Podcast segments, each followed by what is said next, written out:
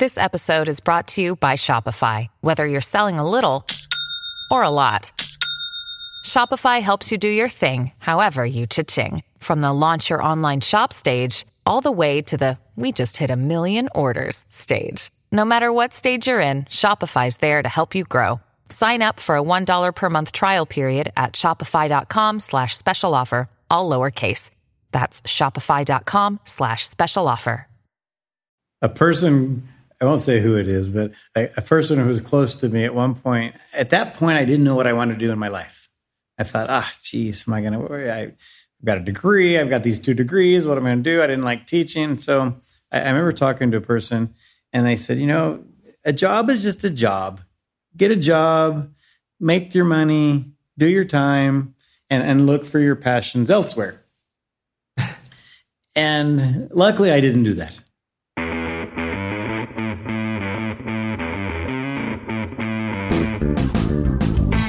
Bienvenidos al episodio número 33 de Dementes. Yo soy Diego Barrazas y en este podcast tengo conversaciones con aquellos que están retando el status quo, sin importar la industria en la que se encuentran.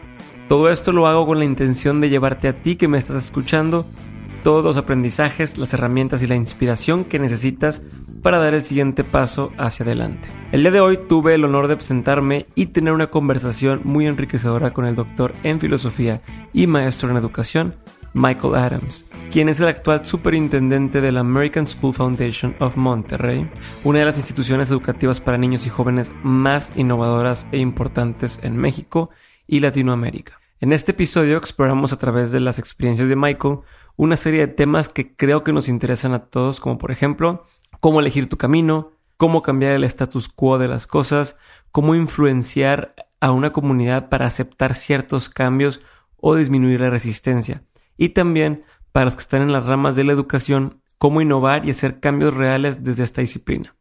Estos son solo algunos de los temas que tocamos en nuestra conversación de hoy. Espero que escuchen el episodio completo y ustedes me digan a mí, sí, por favor escríbanme o mándenme un inbox, díganme qué es lo que más les gustó. Solo un pequeño aviso antes de empezar. Como Michael habla en inglés, este episodio lo grabamos en su idioma. Bueno, él lo grabó en inglés y yo, pues ya escucharán mi intento.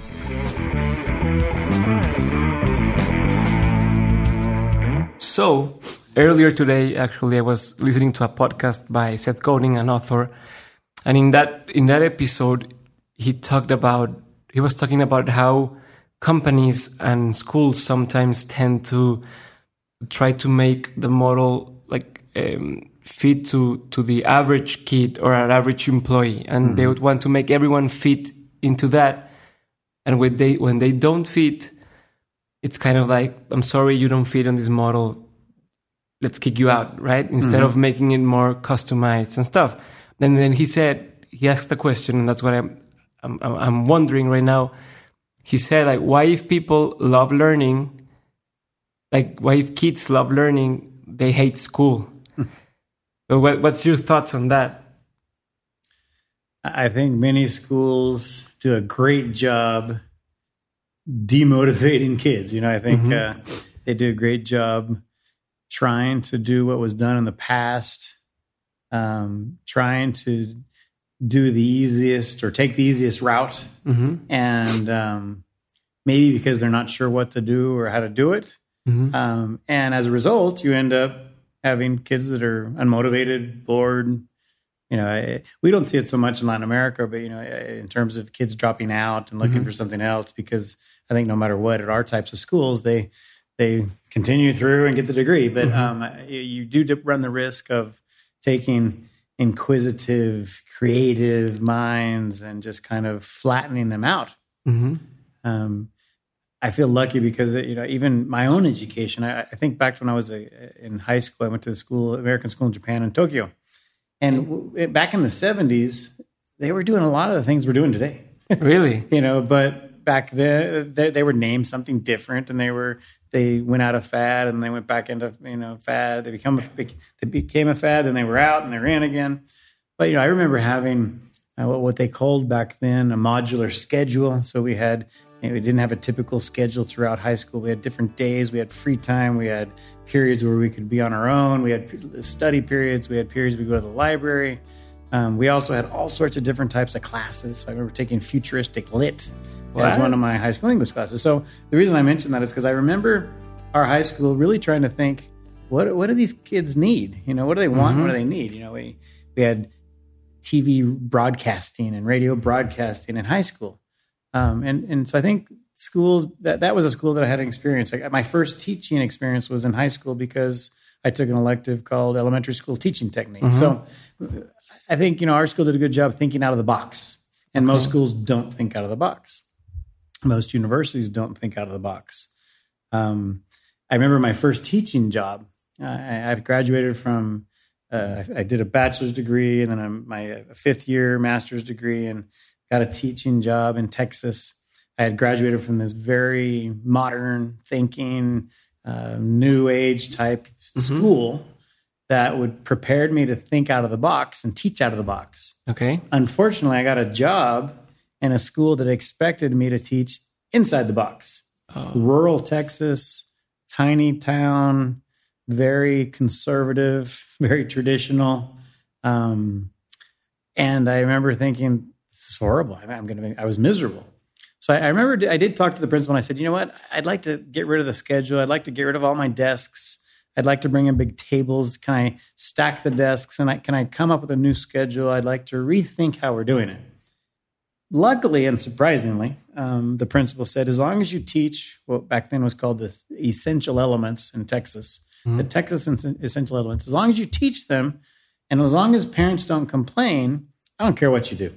So obviously, that's not a very wise leadership um, statement. But for me at that time, it was great It gave you freedom. gave me freedom. It also allowed me to talk to kids. So I remember I gave our, I was a sixth grade teacher. So I gave sixth graders voice. I said, okay, what do you want to start with today? What are you most interested in? These are the things we've got to teach. And this is our week. So we, would- on Monday, we would plan the week, we'd plan the schedule, and we would, you know, work through the week and we'd, and I'd say, well, is this what you, what we like? Is this what you don't like? You know, what can we do more of? You know, I look back and I probably think that there were probably things I didn't do that I should have done All right. because I did give maybe too much voice to those kids. But in the end, I I do think that those kids had a had an enjoyable year because they weren't forced to read from chapter one to chapter ten in the math book and then English book, and then you're going to do these. You know, we talked about passion, we talked about interest, and so again, that was out of the box thinking. Um, I moved to another school in Texas again to find a in the box school and traditional school. And finally, actually, I, I quit teaching for a year. I said, "This is horrible. Why? Because of, of the Because of that. limitations I- yeah. that they were giving you. Too many red, too much red tape, too many limitations. Um, it didn't seem like the system cared about the child. It cared about test scores on Texas essential elements testing. And so I quit and I started working as a psychologist at a, cl- at a clinic. Um, but that so that happened to me as an educator. You know, the kids that were in those schools, it happens to them all the time. Uh, recently, we had an we had a science uh, consultant come to school, and you know he was talking about all children, preschool children, love science, and they mm-hmm. love to bugs and rocks, and they want to learn about plants, and they love. And what happens? Why do all those preschool interested kids in science get into elementary school and sometimes middle school, and it's gone? And so he said, you know, let's make, let's keep the wow in uh-huh. science, but let's keep it in education. So, you know, I think there are many schools doing great things and, and making sure they continue focusing on that. So, sorry, but I wanted to go back Sure. a little bit to, to that part when you said you gave voice to the six year six um, six, Sixth graders. graders, right? What did you learn from that experience? I think the first thing I learned then, and I've continued to learn every day, is never underestimate kids and never think that they're too young to do something or to think something. Um, you know, I've, I've taught as low as third grade as a teacher, and, and that was a big change. I went from sixth to third, and even in, in third grade, They're like ten years yeah. old or how? Yeah, 10, 11, yeah. And um, but I think you can always, you know, we always underestimate the ability of kids, and we always and we don't give them enough credit, Okay. nor we don't believe in them enough at an early age. And so, um, my wife studied early, early childhood education. So, although I had studied elementary education, my focus wasn't on early childhood. but hers was. And so when she was studying that, I learned all about you know uh, Maria Montessori, um, constructivism, uh, all sorts of different strategies that basically you know allow preschool kids, you know, three, four year olds, two year olds, to kind of guide their learning and guide their education and and you have to be careful because if it's too extreme well then they just keep guiding their way to their passion and, and there are certain things you have to make sure that that are covered in what we call procedural declarative kind of knowledge and learning Mm-hmm. that kids need at the same time you got to find that balance because if it's all about what i think you need to learn Mm-hmm.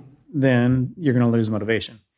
If it's all about whatever you want to do, well, then you're going to have a, a limited education. So it's finding that thing. But I guess back to your point, it's, you know, I, I learned that we can give kids more credit. Since then, you know, I often say, you know, let the kid listen to the kids, eh, teachers too, but listen to teachers, listen to kids. If it's a good idea, if it makes sense, say yes and then get out of their way. You know, Okay. don't don't. We often limit kids, and I think we do this as parents too. I, I, you know, as I have three boys, and I often think, you know, am I limiting them by asking too many questions or saying yes but or um, not believing them in? And I, and I think we've, my wife and I have given our children lots of freedom to do what they need to do and what they want to do and et cetera. But you know, I think that parents can quickly make a mistake by not believing in your kids and giving them the opportunity to do those things. Mm-hmm. And I think schools can do the same thing. And and we often are, are limited. We're, we worry about time limitations. We worry about structural limitations. We worry about uh, boundary limitations. You know, physical limitations, and, and we often use those as uh, excuses to not let kids do things. Oh, because we can't let them out of the school. Oh, because we have to finish the unit, or because well, their parents might not say uh, it's okay. And when I came here, for example, one of the things we wanted to do with seventh graders was start taking them to the Huasteca Canyon. and- Okay. And, have overnight sleep out, sleepovers, and, and teach them about the canyon. And and they said, ah, the parents will never let us do that. There's been a bunch of insecurity at the, ci- in, the, in the city. I don't know. And I said, well, let's call the parents in and let's tell them what we're going to do. So the, the seventh grade team did a great job organizing it. We called them all in. It was a big, to convince them, it was hard. Luckily, we did, and we continue to the date to, to this day to take kids out. They, they only go for two or three days, two days, two nights. But it's still that the first time we took the kids out there, half of them had told us they had never been into the canyon. Hey. And and we work. I can throw a rock at the canyon. Yeah, it's really close. Yeah, but half had said no, no, I, I- I've never been here. It's too too dangerous, too weird. Why would you come here? Um, and and they love it. You, if you've been to the canyon, it's an amazing, amazing natural reality of our, our world. And so, um, I think you have to be careful what boundaries you think are there, and you have to give kids more voice. You have to say yes more often, and let them take control of what they're they're doing more often. And and I think we often think young kids can't do that. They're too young, too young. No, they're, they're not mature enough. There's this guy, Gever, Gever Tulley, Gever Tulley, that yeah, he was, yeah. he, you, you had him here in, Yeah. in giving a, a class or a conference. Correct. He talked about that, right? That, Yeah, he's he has a play a, a an academy called Tinker Tinkering Academy or something like that. And yeah, he believes and he shows you that you know little kids can do amazing things. Now his his school and his academy is you know it's beautiful and it's amazing. It's a bit utopic, you Okay. know, and you kind of think, okay, yeah, I'd love to do that, but you know, can I really? And I, and I thought to myself, can I really do something like that at ASFM? I thought, well, I don't know. You know, would all 2,400 kids buy into it? Maybe it's not good for all 2,400 mm-hmm. kids. Could you have a school within a school that said, you know what, these parents and these children really want to do something like that? I think you could. So, went- so what's the challenge? Like, like how do you match these, to call it somehow, experimental type of teaching with what's required for the, you know, the, the SEP or how how it- how's it called? Like, you know, like government thing or, Yeah, yeah. what, what parents want? Like, Yeah, well, I guess those are two huge variables and Yep. challenges. One is SEP and governmental requirements. That's a reality anywhere. Um, in the United States, it's state based because each state determines their regulations. Um, in Mexico, there are, there's national standards, you know, mm-hmm. Secretary of Education Nacional, and then there's also state based. So you have mm-hmm. dual. Um, I lived in Colombia for a long time, and they actually created a system that works interesting because each school has autonomy and independence. And as long as you write a what they call Proyecto Educativo Individual, individual so a, a mm-hmm. mm-hmm. and it's approved by the Secretary of Education, you can do whatever you want.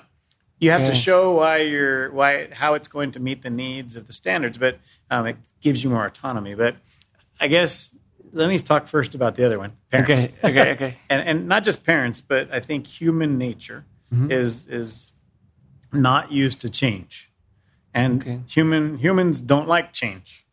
And I think you know often resistant. They're very resistant. Um, you know, finding people that want to be early um, innovators or buy into something quickly, it's often difficulty. I think difficult. You know, we often teach the way we were taught even uh-huh. though we went to a maybe super progressive school. We often parent the way we were parented, um, even though maybe we went to the super conferences about being an innovative modern parent, um, because we're we're we're we're it's creatures of habit. It's and comfortable, it's to, comfortable. To, to, fall back into. It's what you know. It's what you know. It's what you feel is innate because you experienced it or you remember it from growing up. Um, so I think we're all hesitant to change uh, change is not easy. There's, you know, we, we talk about, uh, there's all sorts of, you know, you have uh, change uh, slumps and you have honeymoon stages and you mm-hmm. have uh, the implementation dips. And, you know, many people have different words for it, but because it's really difficult. And so often people think, well, I'll just go the easy route rather than the difficult route. Um, so I think that one of our biggest challenges and how to do this and why not do it and, and why do schools often have a hard time doing it is because if you have a lot of families, and they're used to a certain mindset or okay. a certain way, um, then it's hard to convince them that another way might be better. Especially like in like in our school, uh, it's wonderful that we have 90 years of tradition here. Um, but at times it, it, means that we've got 90 years of of traditions that have been very successful. We have lots of very successful people and alumni from our school and that's wonderful. And I, and I, I, think it's a it's a beauty to be. It's wonderful that we can. But it's like a two sword. It's two sided right? because yeah, because and, and I could say the same thing about my school, my school in Japan. I'm very successful. I've got three degrees, a doctoral degree. I've been very successful professionally. Um, ASIJ in Tokyo did a great job. So if I were there, I'm, as a parent, I might say, "Well, you did a good job with me. Why are you going to change?" Mm-hmm. Well, I I know that what I did actually was in part by the, you know, part based on what I did at the school, but it had a lot to do with many other variables. And I also know as an educator and as an innovator, so to speak, that I would hope ASIJ in 2018 is not doing what they were doing in 1974 to 1982 when I was there. And so but not every people not everyone has that same mindset that i have you know? So i look here and, and i think you know i i'm super super um, cognizant of the amazing things this school has done and the past leaders. And I, I often say that part of my success here is because i had a great uh, friend jeff keller lead the way for 22 years and really prepare and, and develop the school into what it is and so I was very lucky. I mm-hmm. inherited mm-hmm. a great school. Okay. You know, I've gone, I've been at schools where I inherited an, a, a, nightmare, you know, and, and, and different challenges. So I think it's, it's working with, with community members to think, why is change important? Um, how can we work together? Uh, I think. How do you get them involved? Well, I think how do you get them to, to buy into that? I think is via this, the word you used of involvement, engaged, involved, informed. You know, I think when people don't know and don't understand, well, then it's easy to question or criticize or doubt. If you have them involved in an appropriate manner and they're informed and they're educated and they understand, well, then they're they buy in more quickly and more easily. And so it is easier to have that happen when they're involved. Mm-hmm. Um, so that's why we've created Eagle Parent University. That's why we have many uh, many opportunities for parents to join volunteer groups. Okay. Because the closer you keep them to your chest, the easier it is to work with them. You know, whereas they feel part of the of the changes, right? Yeah. And they also help you. You can't do it by yourself. You need a, you know, there's a, a saying always: "It takes a village to raise a child," and and and and that is super super true with the school. You know, there, you know, I can't do anything by myself. Uh, I need a team. Teachers can't by themselves. Parents can't by themselves. But if we all work together, then I think you can do anything. You know, again, it takes a village to move a mountain, raise a child. I mean, all those huge things um, are, are, are, actually you know, phrases and sayings that are very true. And and if you spend time, I believe, working with those groups and trying to develop those uh, interesting team, it's, it's called synergy. If you can mm-hmm. create synergy and a synergy that's based on trust, well, then I think you really can do pretty much anything. But that it, it takes a lot of pre work or work up front. You know, you you have to okay. front load it all by saying, I'm going to build relationships, build build relationships, build relationships. You know? And also with the teachers, I suppose, because yeah, in the, the end, same they, thing. They, yeah. they, they, are the ones in contact most of the time with parents and with the kids, right? So yeah, no, I, yeah, you, you have to constantly build relationships with your staff, your families, and students. So you know, I look at it as three different groups I'm constantly working with. Um, you know, at, the superintendent level, or you know, thinking of my colleague who John, who leads the innovation and, and learning area of our school. You know, he and I could just say, well, from top down, we're going to tell you to do this. And occasionally you have to make some decisions like that, but really it makes more sense to look for ground level, grassroots, mm-hmm. um, and you know, in, involvement and buy-in. Okay. Um, and because if you've got grassroots beliefs and buy in, well, it's much easier because since you're going to make difficult decisions and you're going to have challenges, you know, you, you need that team. You know, you got to all be on the same boat and rowing in the same direction. And in the case of, of teachers or educators, uh, how do you get them to be on the same mindset as as, as you? Because I guess many of the people that work here have worked somewhere else, uh, have had different experiences. How do you avoid being the the rural school in Texas you were mm-hmm. when you got there? You know, because yeah, because depends where you come from. You might feel like oh they are inside the box, even though you're you're a school that's really outside the box. Mm-hmm. Other teachers might feel the same when they come here. Like how do you tackle those challenges, or how do you align everyone to the same mindset or yeah. purpose or direction? Yeah. I guess the first thing that comes to my mind is is the vision of the school. Um, when we rewrote the when we wrote we didn't have a vision statement. There was an unwritten vision at ASFM, and there was a written mission. But five year I arrived five years ago. Four years ago, we decided to we, we needed a, a whole school strategic plan, and we needed to start with looking at our mission that hadn't been revised in many years. And so it, that whole process ended up with currently what we have a strategic plan, a mission, and a vision. But focusing mainly on the vision of, you know, we believe in open minds, caring hearts, global leadership as essentials to successful and healthy lives. To me, that's crucial because I can now say, you know, those who are here already and didn't feel that that was a vision that they could work with, they had an opportunity to leave. And or if we saw that they say, no, I'm going to stay, but I don't agree with that vision, well, then we have the obligation to suggest they go somewhere else uh-huh. because you know if the community bought into that and that that was done through a stakeholder process so mm-hmm. that wasn't me just choosing it yeah, yeah. out of my hat and so you know i think that's great and, and most people i think everyone really likes that and so it's very hard not to like that that vision but you know you could have somebody that say you know what it's too I, I want no i want something else okay well they go somewhere else when we look for parents and, and, and new families, the same thing. The first thing I do with nursery families, nursery students, families of nursery kids, is we review the vision. And I say, do you buy into this? My expectation is you buy into this. And when I mean open minds, I mean open minds.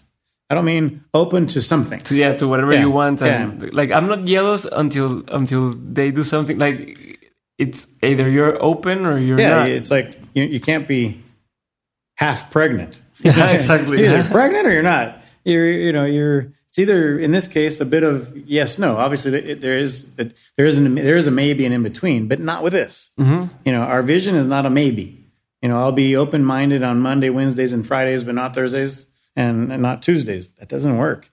And so that that's something that with our, our parents we say it. New teachers, you know, the first thing when I'm out recruiting, I'm saying, and often many, many teachers that come to our school say, what first caught my attention was your vision. And so I think part of the answer to your question is making sure you have a very clear vision mm-hmm. and you say, what we're going to do at, at the school is going to be based on that vision. So we're going to spend money based on that vision. We're going to invest and build based on that vision. We're going to hire based on that vision. We're going to make decisions based on that vision. It's a guiding principle yeah. that it's there the whole time. That Sometimes I feel like in companies, uh, like organizations don't have that. Like they'll hire whoever fits kind of the, the profile that they're needing in that moment. Like, oh, we need a designer or we need a, an engineer. And then they try to make him uh, fit with the values of the company. But that's what's wrong because they're trying to, to change someone afterwards mm-hmm. instead of filtering or, yeah. or, or having people going already with with that in mind, right? Yeah. So that's really yeah. It's definitely easier to have people with that already. They already buy into that. Now, I do think some people could change, you know. And okay. um, a, as a 53 year old, I've had to learn a lot of things. I've had to be. I've had to learn about technology. Okay. And you know, my first job as a as a middle school principal, and there was no email. I mean, we didn't have email. We did. We wrote memos and we sent memos. So I have seen the entire transition of technology. I mean, I went from no email, no internet. I still remember when we got the World Wide Web and we had it, and I remember it in my office. I remember it didn't the, work very well. Phone line and the yeah, so we were on the phones. We wrote memos. We sent, we, you know, we sent memos. We made lots of copies. Um, and you know, so so I've gone through that whole evolution. And although I'm not the most technologically uh, able person, I do see myself as pretty tech savvy for a 53 year old, I guess. Uh-huh. Um, but I think that, um, you know, I think that my point there is people can learn and move into something. So I do think that if we had somebody on campus that wasn't quite sure, I think they, they can also grow into something. So I don't, I don't think it's impossible, but obviously it's much easier to, I want parents to pick our school mm-hmm. because of that. You know, often parents say, "Oh, I, you have the best campus in the, all of the all of Mexico," and I said, mm-hmm. "Yeah, great. I agree. We have a great campus, but I hope you're not choosing our school because of the five football fields or because of the airport-like super campus. You know, I yeah. hope you're choosing our school because." Our vision matches your parental vision or your educo- educational pedagogy and, and belief system. And, and I think most people do. I mean, most people say, no, it's that too. Yes, of course. But I like the physical plant, physical, you know, the facilities. Um, but, you know, I, I, do think it's, it's easier to, to find people that are already match. Um, we often talk about with recruiting teachers, the importance of um, finding a good match mm-hmm. and, and telling a teacher, you need to look for the match between what you want as a teacher and what the school has to offer. You know, I tell I would tell parents the same thing um, more than probably I'd say 80% of our parents were alums from our school. And so a lot of times they choose ASFM because they went to ASFM. And that's great. I would do the same thing. And, and however, I, I, I, hope that they've also and analyzed why they loved ASFM, why they love it today, and why they want their kids to continue here based on the vision and mission and purpose of the school. Um, and, and, most of them, I think, do. It's definitely something that happens. But I think a lot of decisions in life aren't made with that much analysis. Where am I going to go to go to college? Well, I don't know yeah, X or Y or Z space, but you know, place. But you really need to see it. My friends are going there, so you go. My friends are going there. My parents went there. They say it's the best. Time magazine. Uh, rated it the best. You're gonna get hired. you You're gonna get hired yeah. once you go out. You know, those aren't good reasons. You know. I'm gonna go a little bit to another topic here that I wanted to know. It's and it's when was the first time you discovered you wanna you wanted to be in education? Like, do you have like a moment or, or yeah, some? yeah, probably probably several moments. Um, when I was young, I did a lot of babysitting. Okay. which is you know a young man, a young boy babysitting wasn't very common. But I lived in Japan. Um, we lived in an expat community and society, and there was a family that lived. An ex, my my father was with Texas Instruments, and there was another family that was with Texas Instruments, and they lived near us. And you know, I had extra afternoons. They had a young, um, they had two young daughters and a dog that I really thought the dog was really cool. and so I first, and, and I would say, oh, I'll come down. I'm, I'm doing homework. I'm doing nothing. So they didn't really need babysitting too much, but I was, I was a babysitter some, and I liked it. I thought this is pretty cool. Um, then, as I mentioned, I um, was able to do a elementary school teaching techniques elective when I was in high school. I liked that. I thought this was good. But you didn't choose it because, like, oh, I want to teach. It was because. Well, I liked those two things, and Okay. that felt good. Um, so I started thinking, well, I, I think I want to be a teacher. Uh, my fam, my parent, my dad really didn't want me to be a teacher. He said, "Yeah, think about technology. Technology is the the way of the future. You know, this is the, it's going to be a boom. If you can get in and you can become a systems engineer, technology, you know that that's what you need to do." So luckily, I, I chose a liberal arts undergraduate school that you don't have to choose right away what you're going to study. I got accepted to this very good liberal arts school in Texas. I went there thinking I like education. They have a five year teacher program. You have to choose an undergraduate degree, so I chose psychology. But I did take a technology computer class. I took a business class, and I didn't like them. You know, and I loved the psychology classes. I loved the education classes. So I thought, no, I told my dad, I'm sorry, I tried it. You know, uh, later on when I went to administration, I guess he finally said, well, it's okay. It worked out um, but yeah, I guess it was those experiences um, in college and university. Luckily, our university um, required you to start, uh, even it was a five year program. So in my first year as a freshman, I was taking psychology classes, education classes, and I was actually doing student placement in, in schools. And so I was getting practicum experience. Practical experience is what they called, you know, yeah, practice teaching um, from the very beginning. Okay. So um, I learned very quickly as a, I guess, 19 year old that I liked it and I was good at it. I felt good at it. And so that was reassuring too. So all those different things put together said, yeah, this is Do you good. think that makes a difference, like practicing it well when you're young or? Yes, for sure. I think that a a couple experiences I had recently. Um, yesterday we were at UDEM, and there's a group of us that are on a, what they call Consejo de, Consejo Curricular curriculum group that's helping to rethink the way they're preparing educators at UDEM. And the biggest thing we said to them, and the feedback we got from teachers, was that they didn't have enough practical experience early in their degree. One, to make sure they liked it, and they wanted to continue. Two, to make sure that they really understood what it meant to be a teacher. And three, making sure that it was the right decision. So, um, Yeah, and you can relate the, the things you're learning to what you're living, right? Because yeah, and you, and you can apply what you're learning. I think that's what you're saying. You know, it's all theory practice. And so, if I spend four years in theory and then I leave my practice teaching at the end, I might realize that, uh oh, I didn't. I'm not very good at it, or I didn't like it. So this is a combination of theory and practice all at once.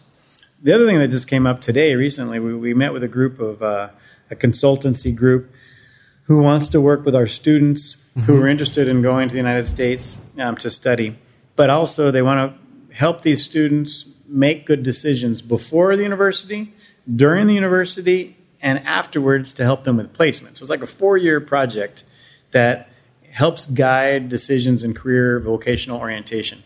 But that whole conversation today led me to talk a lot about our youngest son, who, before he decided he wanted to be an architect, um, he said, I want to see what it's all about first. So one summer he went to San Diego and he spent the summer at a university, a pre, you know, it's for high schoolers, but uh, doing two or three weeks of, of pre architecture. The next summer, he went to the University of Texas in Austin and did four weeks of a, of a practice.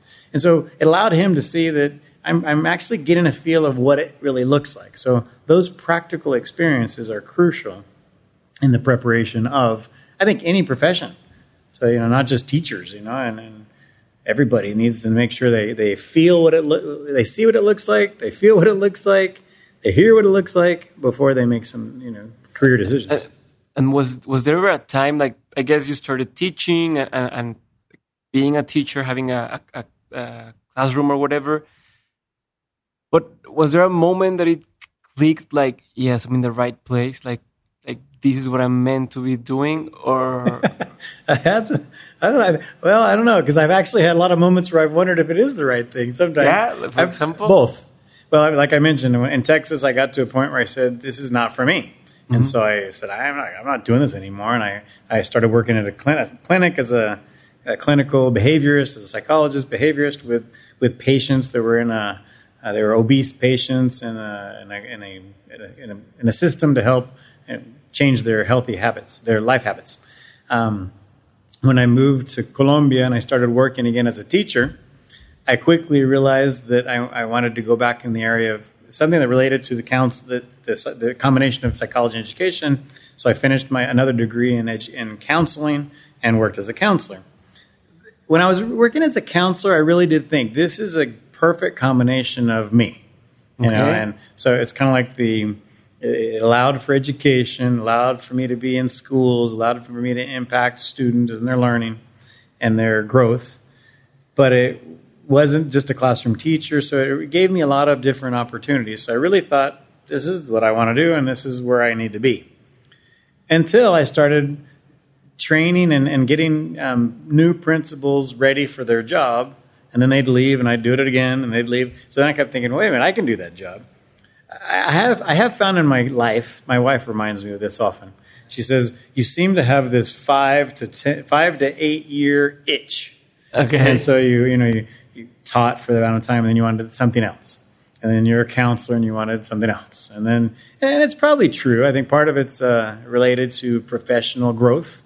You know, wanting to continue escalating and, and doing um, professional having professional challenges. Yeah, then I became a head of school, but it was a head of a small school. Mm-hmm. And I wanted to be a head of a big school. And so then, you know, I moved to different places.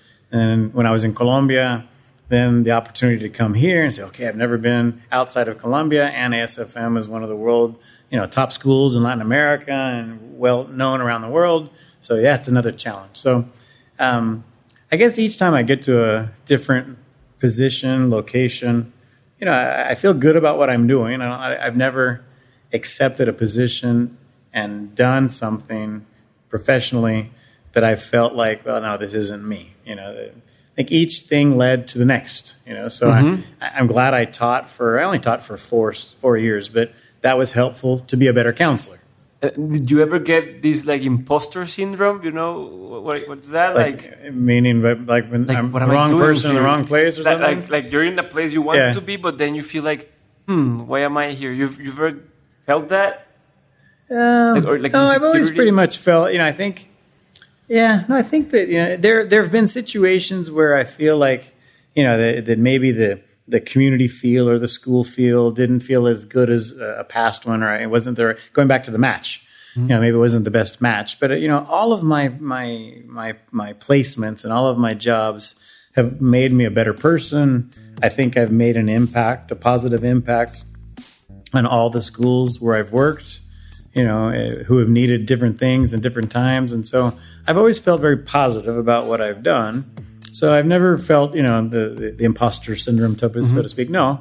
Um, you know, I think that satisfaction, job satisfaction is crucial, you know, and feeling like you're making a difference, doing something that's important.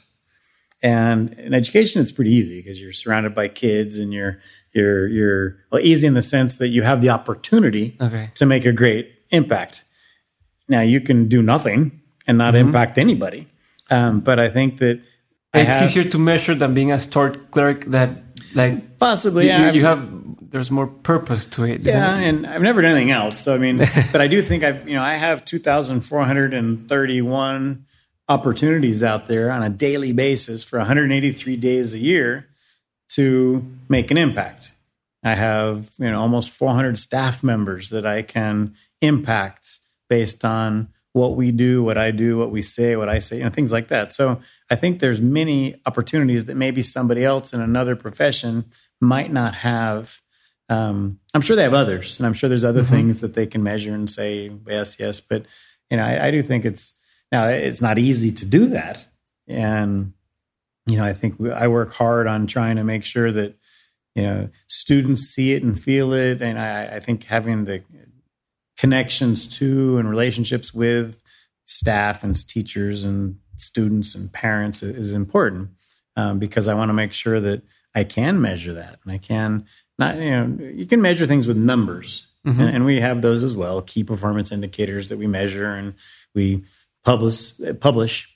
But I think the more important thing is being able to sit down with people and hear you know what are they saying? What are they not saying what are they needing what are you know that, that that's more important i think to measure and is there is there like a moment on in your career your whole life that, that you remember about a lot that like some specific experience that happened hmm.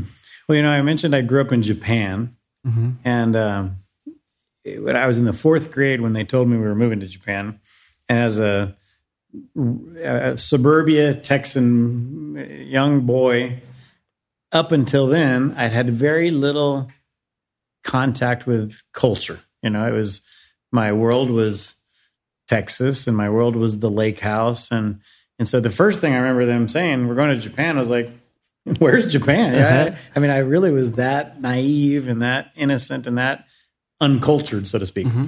And so we got, got, the globe out and we looked and I said, how do you get there? You know, well, and so, you know, I think my whole experience in Japan made a huge, huge impact on my life. You know, Japan in the 70s also was still very, very, very non Western. Okay. So there was no TV in English. There, were, there was a radio station called the Far Eastern Network. So we used to listen to radio shows at night mm-hmm. in English, but everything else was in Japanese. There, all the signs were in Japanese. You know, we had to learn Japanese to get around. You know, everything, there were still you know, Japanese traditions and you know there was some you would still see kimonos being worn and you know things that I, haven't been there a lot more than 30 years probably but um but I think it was a, a, time that I really got to experience a new culture you know so living there for 8 years and, and traveling through Asia and and you know, I went as a sophomore I think we went we traveled through China this would have been in 1978 when mm-hmm. China was very different than it is today and so those opportunities to be independent, get to know a new culture. I think that and it had a huge impact, being a third culture kid, as they call them, huge impact on who I am today. The fact that when I went back to the school and university, and I, you know, I, I was drawn towards my current wife, my Clara, my only wife in 30 years. But, you know, Clara represented, she was not Japanese, but she represented something that was also a foreign, you know, I Where is she from? Is she's from Colombia. Colombia. Yeah, but I mean, I, you know, I didn't see myself getting married to somebody else there in the states and living in the states and growing up in the states. Yeah, that, changed completely me. the way my mind. Yeah, yeah. so my mindset. You know, I think new, it's a new norm, a new normal for you, yeah, right? Like was kind of international and and she was intriguing you know okay cool it's colombia which ah, of course i knew where it was but you know let's go there let's move there let's learn about it. So the, the fact that i could easily pick up and say yeah let's move to colombia and that was in 1990 in the middle of the drug wars was because i think i had grown up in japan and i and it was okay to be different and live somewhere different and learn another language. I didn't speak spanish at that time so i knew i was going to have to learn another language and you know, I think, but all that. You so met her in Japan? No, in this, no, no, no. I actually I met her in the, in, at, the at the university. All right. So, but you know, so I think that whole Japanese experience that was huge. You know, I think that that that marked my for sure my my whole career and my whole life since then. Um, not that I've gone back to Japan, so it's not even it's not even Japan per se. It's living in a foreign country, being outside of my comfort zone, mm-hmm. having to learn a, another language.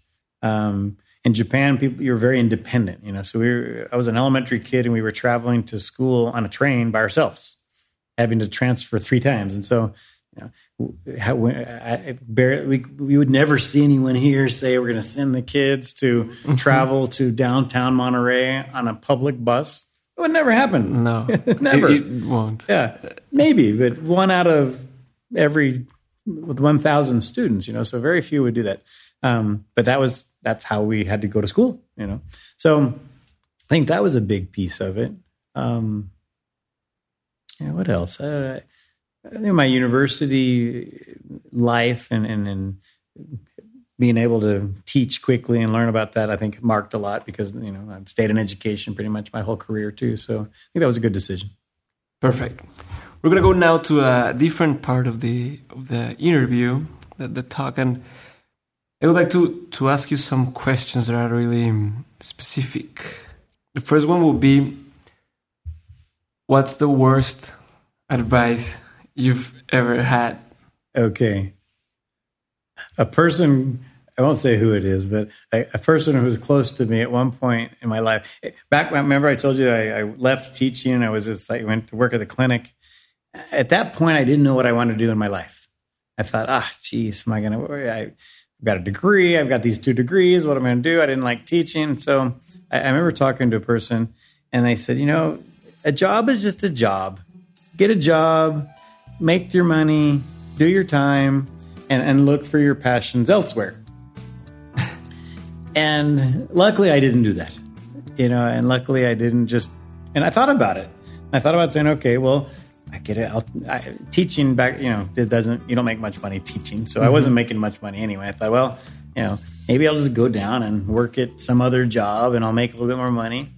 And, and, but luckily I didn't do that. And, and, I, and I truly don't, and I don't even think that was his belief at that time, but that was what he said, you know, maybe it was because I was sad, maybe it was because I was semi depressed and all that. But, you know, I think that your job has to be linked to two things, something you're good at mm-hmm. and something you're passionate about, you know? And so if I had taken a job that was kind of just a menial, do this and do that, I think it would have been a mistake and I would have been unhappy and I would have, you know, I wouldn't have lasted five to seven years. I would have lasted very short, a very short period of time because I do believe that passion is crucial. Yeah, and un- unhappy. Yeah, and you've got to be happy in life and you have to be content and satisfied. Personal you know intrinsic satisfaction you know so and even if it had been maybe and i've heard this this never happened to me but even if that had been a super high paying job mm-hmm. okay we're gonna but it's you do this factory x y or z doesn't require much passion you're just gonna do it we're gonna pay you a lot of money. I think probably i wouldn't have liked it you know so i think that you know that that's probably the luckily the uh, advice that wasn't that great and i didn't take it so that's good. Perfect. So now we go to which has been the best advice you've ever heard? Yeah, um, or one I, of the best. One of the best. Yeah, I, I, did think when I earlier when we when I was thinking chatting with you, at one of my um, mentors, Barry McCombs, who was a director at a school in Bogota. Um, after he recruited me to go there, and after we had worked for about a year, he made a recommendation to me. He said, "You know, buy the book Michael called The Four Agreements and read mm-hmm. it."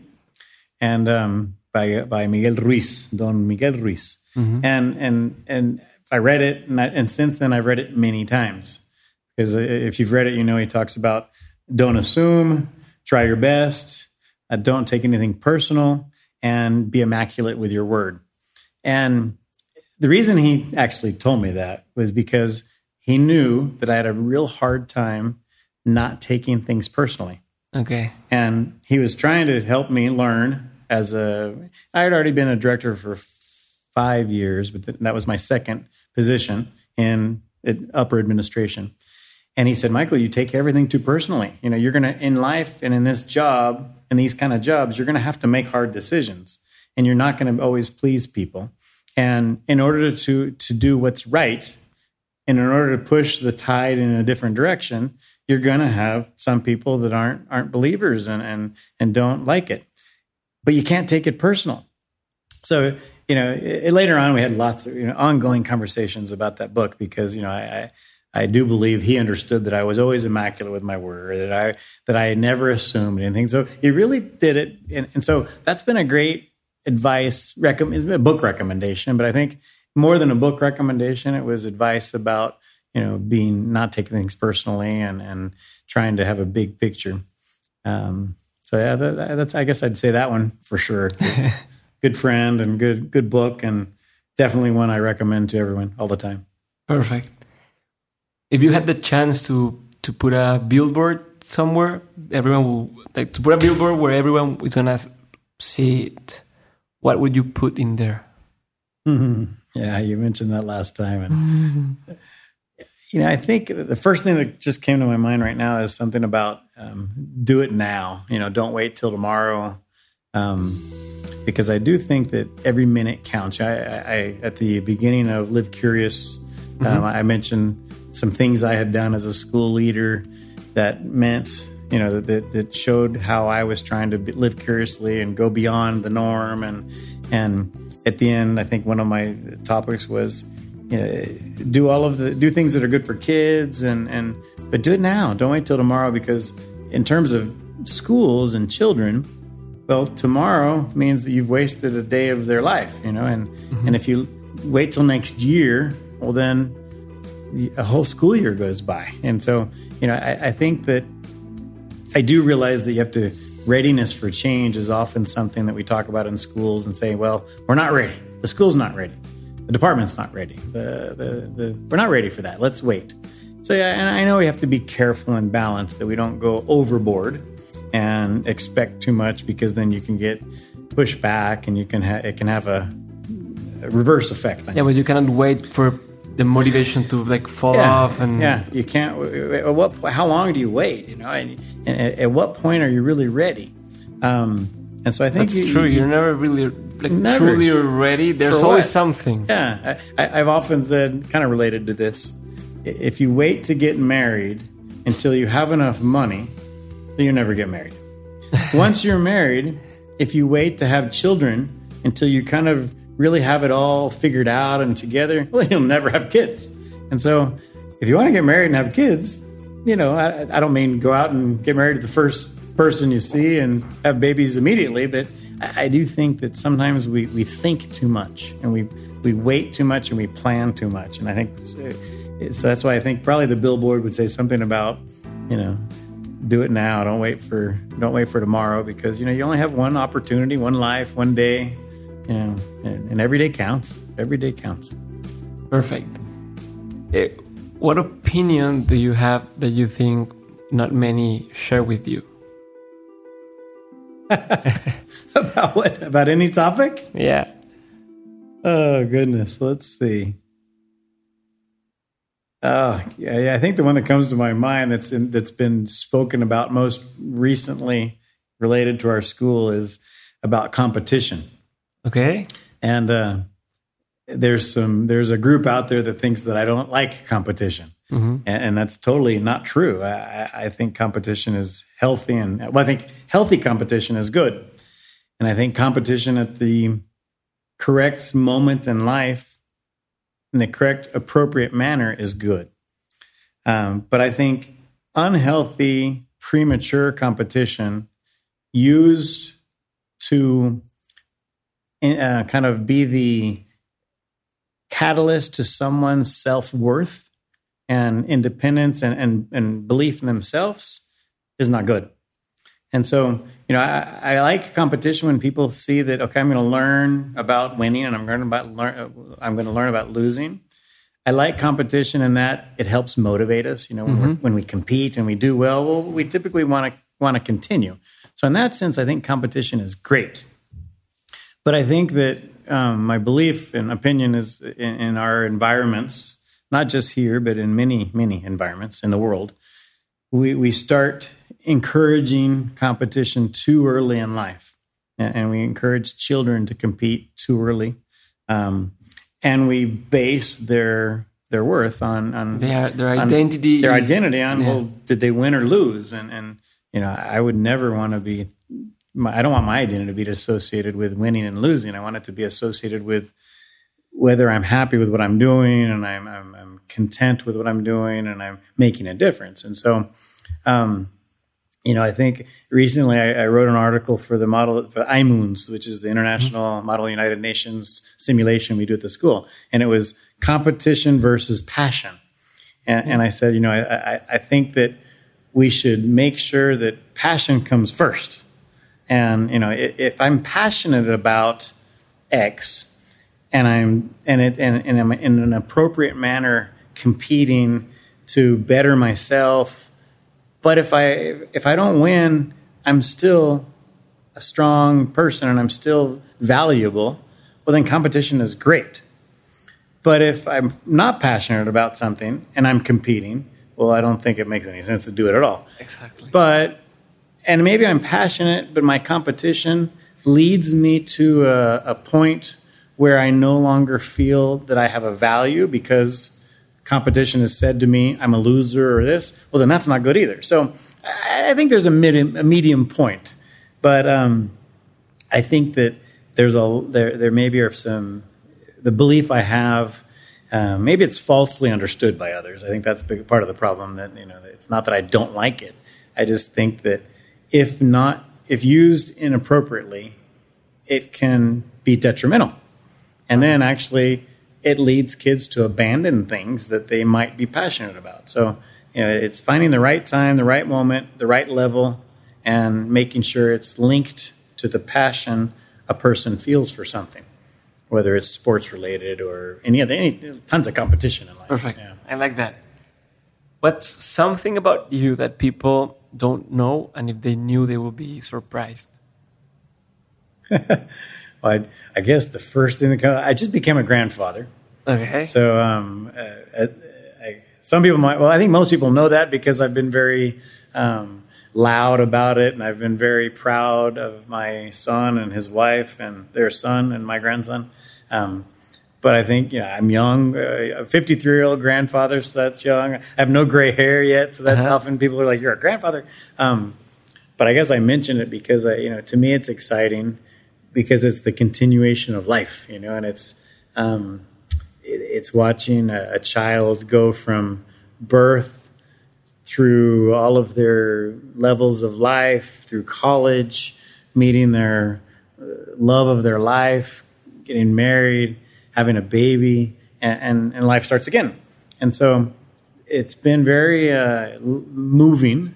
It, has been a life changing episode, both for my son and his wife, but also for my, for Clara and myself, because it, it makes you think a lot about, you know, what are you doing and what's next, and and so I don't know if that's uh, something that people, but I think it's something that's important to me right now for yeah, sure. Perfect.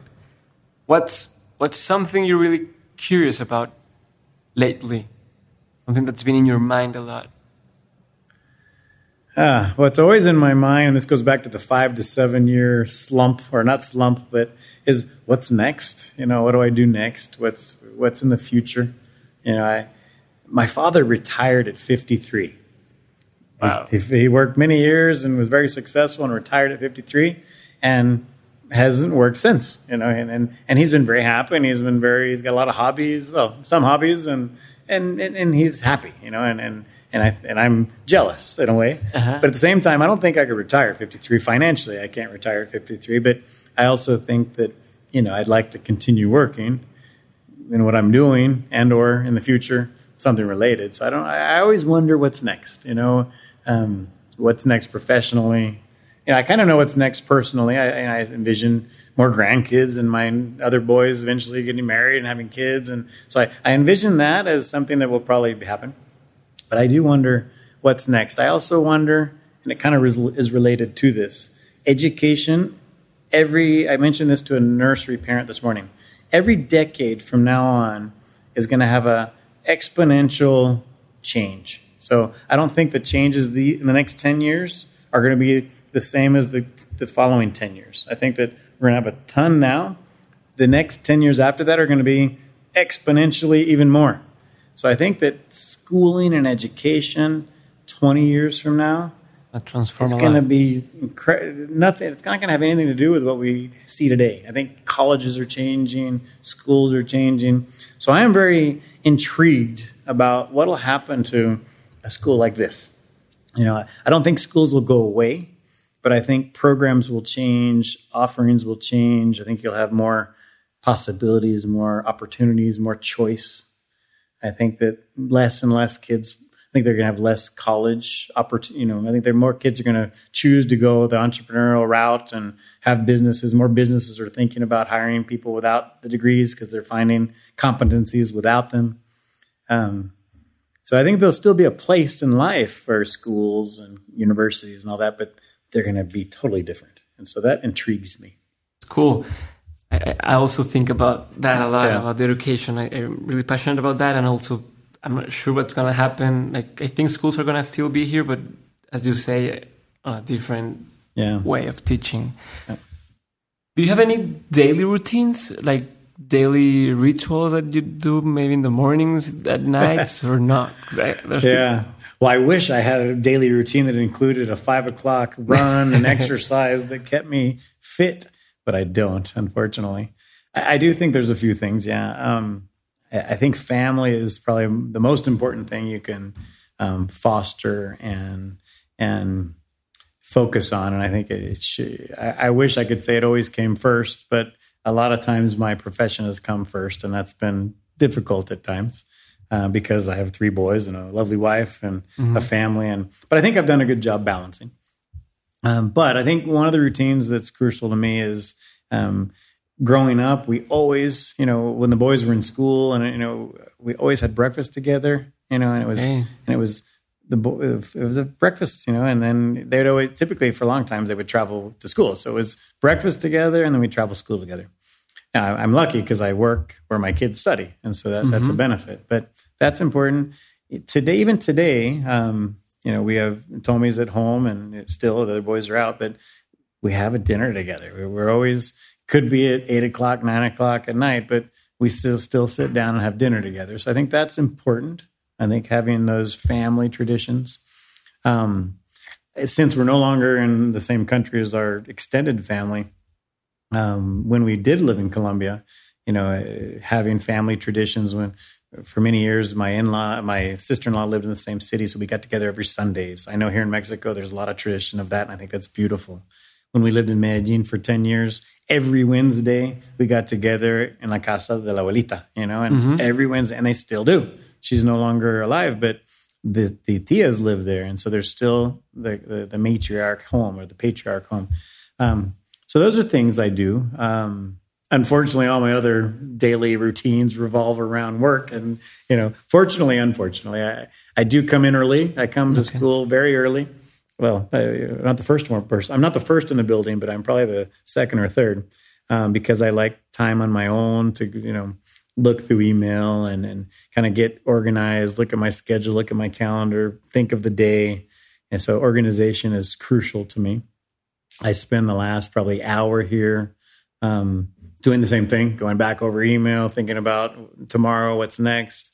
Um, so organization probably is another aspect of my daily routines that that keep me very well centered. I think you know if you're not organized in this job, you're a nightmare. You're a mess because it, requires a lot of organization. Yeah. Perfect. Which is one of the of the we're almost done. I know time is time is over.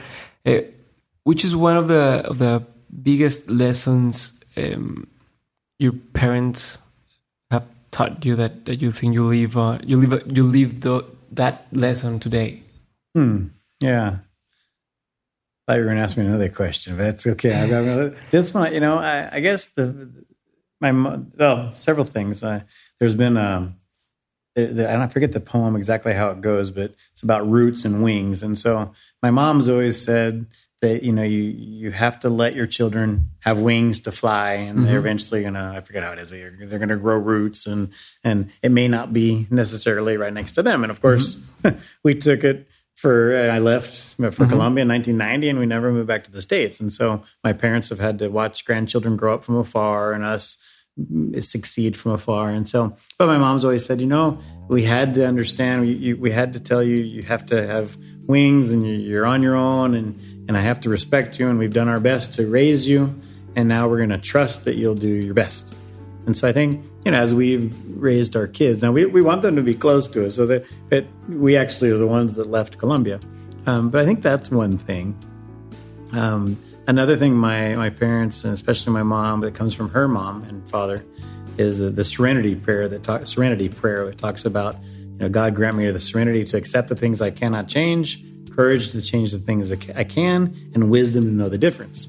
So that's uh, that actually comes from AA, uh, Alcoholics Anonymous, because uh, my grandfather um, was an alcoholic, and and but he we learned from him, and my mom learned from him that you know even with a, a disease like alcoholism, with which many people have, if you support each other and you look at the Serenity Prayer and always live your life by that, um, you can get over any challenge. And so um, I, I, thank you know my grandfather for that and my mom for that, and, and I've used it always. And I, have used the the Serenity Prayer a lot. I think about it a lot. I've given it to my children a lot, just because I do think that there are things we can do, there are things we can't do, and you better know the difference between um, those two things and have a lot of wisdom you know so that, i guess that would be and, and, something you've learned from the kids you've taught or the, or the school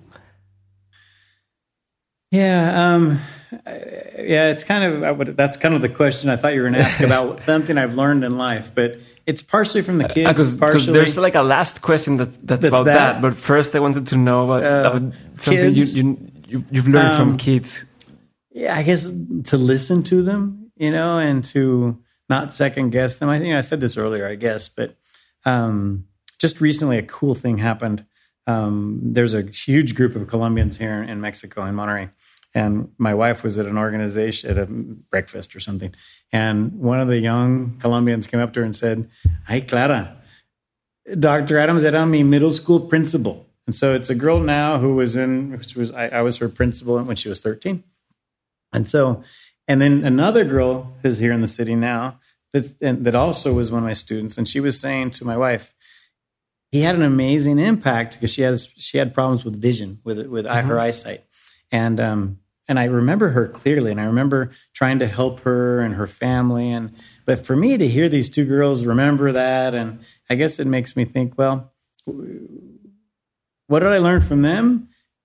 give pay as much attention to them as you can help them as much as you can be their advocate be their support. Um, don't question don't criticize. You know Colombia in the 90s was difficult so i had lots of and i was the, i was the school counselor and then principal. So um, you know really helping them you know without any ifs and buts you know. Unrestricted unconditional support and love you know Perfect. So now we go to the last the question. Last one, yeah. My last question is about what are three things you've learned from life, or your career or yeah. like your whole experience? What are three things uh, that that were like a, a, a, valuable lesson for you, or, or that you want other people to mm -hmm. to consider? Three. Okay, I can I can tell you one for sure. All right. Um, as I mentioned, I'm very organized, and I've always been super organized and I was always super a, a super planner. Mm-hmm. So you know, I was going to get a doctorate before I was forty. I was going to be a school head before I was thirty. I was going to, you know, I had everything planned out. Um, until a few things didn't work the way I wanted, and, and like, well, I had everything planned out, and everything was working. Mm-hmm. You know, I was got married when I thought, we had kids when I thought, we were, and everything was working according to this beautiful little plan. Um, but all of a sudden, a couple things happened. Um, I, I, didn't get a job I thought I was going to get, mm-hmm. and it totally threw me for a loop, and it made me rethink. And I said, "Wow!" And, and, and so that it it it kind of really depressed me. It was tough, and it was a, a moment in life. I thought, "That what do you mean? Uh-huh. That's the next yeah, step. this is not part of the plan. That's not a part of the plan." I also had a what they call a TIA, a transitory ischemic attack, which is like a small stroke. Mm-hmm. I said, that's not a part of the plan too, you know. Mm-hmm. And luckily, I didn't have any problems, and it didn't leave me with any lasting issues, and it was a minor, minor thing. But I didn't get the job. I had the stroke, and I didn't get the job around the same time. And so, I, what I learned from that is you you can't plan everything in life, and and you kind of have to let things come as they come. Um, now, I, it'd be impossible for me to not plan some because that's just not my my my person, nature. my my nature. So I still plan a lot, but I plan less, and, and I, I let things come as they need to come. Um, so I guess that'd be the first one. The second one, I guess, would link to what I said earlier about balance.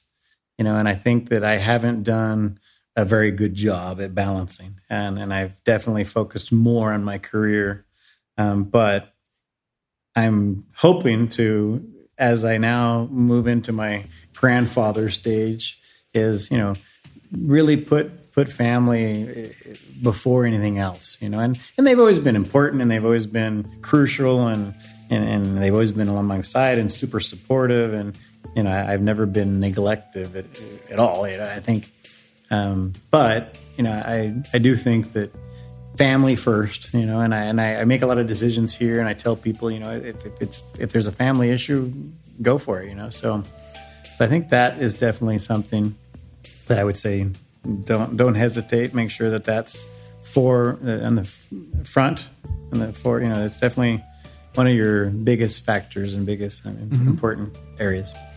Um, I guess the third one would link to the the whole thing we talked about earlier about passion and you know you, it's not life goes by very quickly and life can be taken from you instantaneously. Driving home, like I said, the, the, the TIA I had was luckily nothing, but it could have been something big. And so I think there's life is too short. And if you find yourself doing something you're not passionate about, well, then you're wasting your life. Perfect. So that's it. Michael, thank you very much very for much. being here no, in, thank in you very much. podcast. Is there any way if someone wanted to contact you, they can reach to you somehow? Sure, they can do it through either the school or uh, is there like an email or, or yeah, sure. You know, my email, yeah, my personal email is mwadams64 at gmail.com. Perfect. Yeah. Well, thank you very much. That's that. Thank you.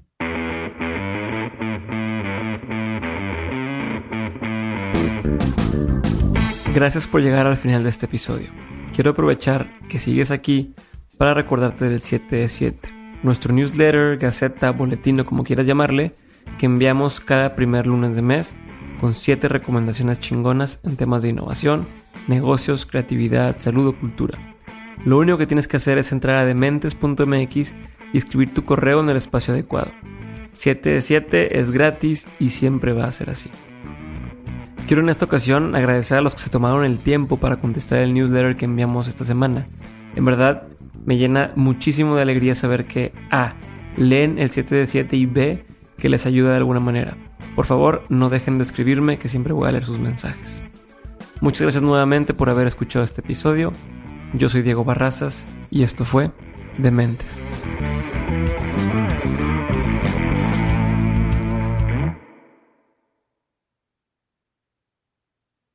Hello, it is Ryan, and we could all use an extra bright spot in our day, couldn't we? Just to make up for things like sitting in traffic, doing the dishes, counting your steps, you know, all the mundane stuff. That is why I'm such a big fan of Chumba Casino. Chumba Casino has all your favorite social casino style games that you can play for free anytime, anywhere with daily bonuses. That should brighten your day a little. Actually, a lot. So sign up now at chumbacasino.com. That's ChumbaCasino.com. No purchase necessary. VGW. Void were prohibited by law. See terms and conditions. 18 plus.